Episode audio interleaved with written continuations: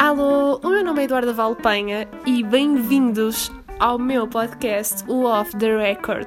Neste podcast nós não vamos falar das coisas que importam, nós não vamos falar de branding, não vamos falar de marketing, não vamos falar sobre empreendedorismo, mas vamos falar sim das coisas que realmente nos importam. Portanto, venham daí os bastidores, venham daí as opiniões, venham daí as indignações, porque isso tudo estará aqui no Off the Record. Vamos a isso. Então, esta semana está a ser uma semana especialmente desafiante hum, no que toca à vida profissional e à gestão disso com, com tudo o resto. Quem, quem está a acompanhar esta semana, uh, que estamos a chegar aqui próximos do Natal, está a ser também a semana em que eu lancei a minha primeira imersão 100% digital, ou seja, está a ser uma semana em que todos os dias têm de sair conteúdos e é especialmente exigente. Curiosamente, o tema que eu tinha pensado para falarmos hoje era outro um, que me foi pedido e que é um, um tema que, que, também é do meu especial interesse, mas eu estava hum, aqui a preparar tudo e tenho mesmo muito pouco tempo para fazer tudo porque está, estou com muitas uh, atividades para fazer não só dia, esta semana está a ser louca e aquilo que aconteceu foi que, enquanto estava aqui na procrastinação, a fazer scroll, a preparar-me para investigar sobre este tema que, iria, que vos iria trazer, porque é um tema que tem que ser ainda investigado, um, apareceu-me um post do Fred Canticastro, para quem não conhece, aconselho um, a irem pesquisar. Uh, ele essencialmente é um jovem ainda, não é? De 20 e tal anos, que criou uma empresa que se tornou uma, uma super empresa, ou seja, ele conseguiu níveis incríveis de faturação em apenas um ou dois anos.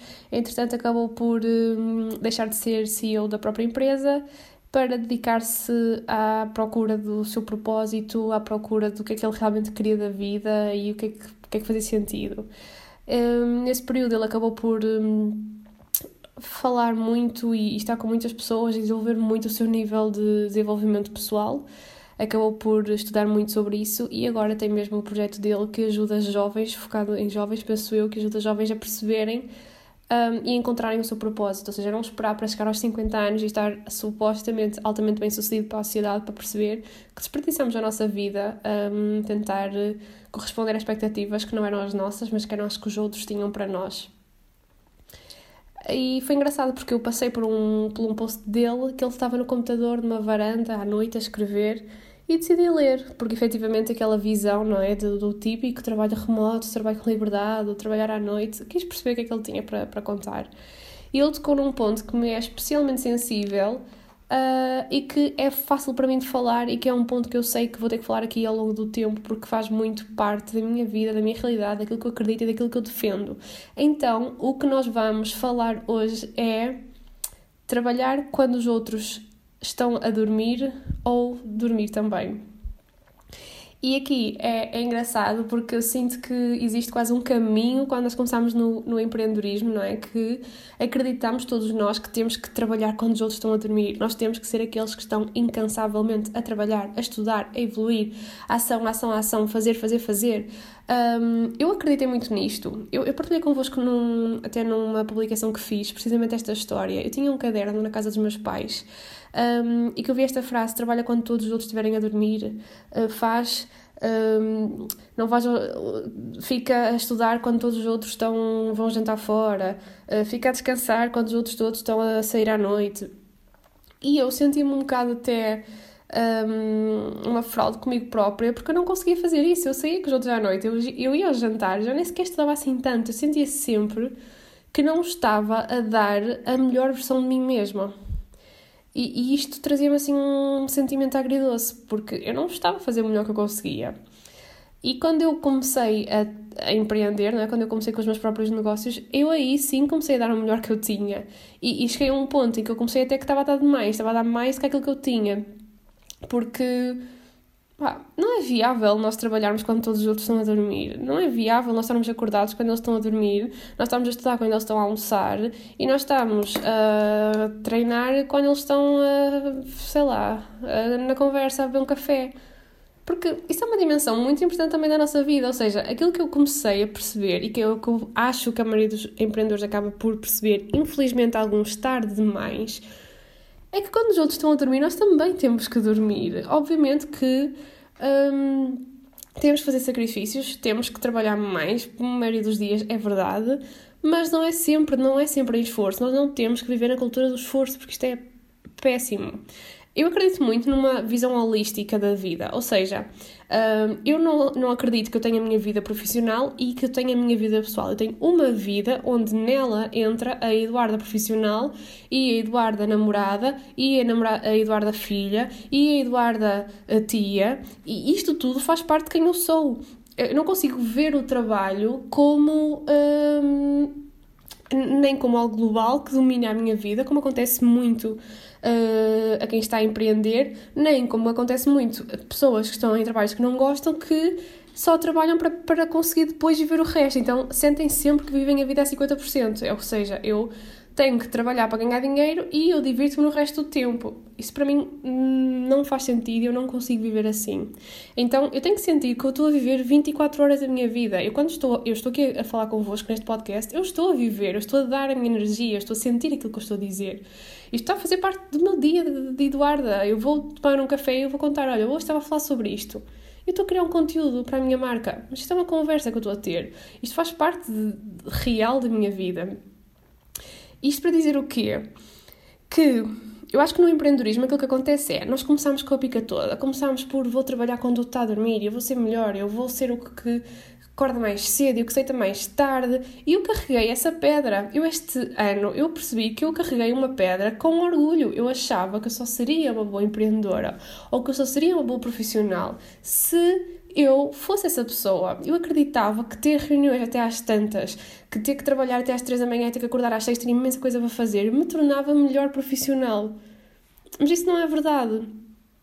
E quando nós começamos a perceber que não é verdade e que não somos felizes e que nós temos efetivamente que ter uma harmonia das várias áreas da nossa vida e não é só da familiar, ou melhor, não é só da profissional e da pessoal, não existe ok? O profissional faz parte da minha vida pessoal. Agora, obviamente que eu tenho a minha dimensão familiar, como tenho a minha dimensão uh, com os meus amigos, como tenho a minha dimensão, dimensão com o meu trabalho, mas não diferencio isso de vida pessoal.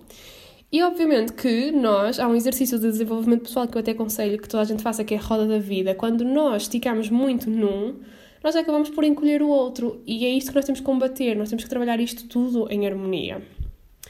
O que é que acontece depois, quando há muitos empreendedores que começam a sentir esta dor e começam a estudar como uh, sair disto. Muitas das vezes caem em um, correntes que também existem do. Uh, e tenho aqui este livro por ler, portanto estou a falar um bocado por alto porque eu ainda não li o livro, mas do trabalho 4 horas por semana, ganho dinheiro a dormir. Uh, há toda uma outra corrente que defende o oposto, que eu não digo que não seja real, ok? É possível, não é para a maioria das pessoas, mas é possível.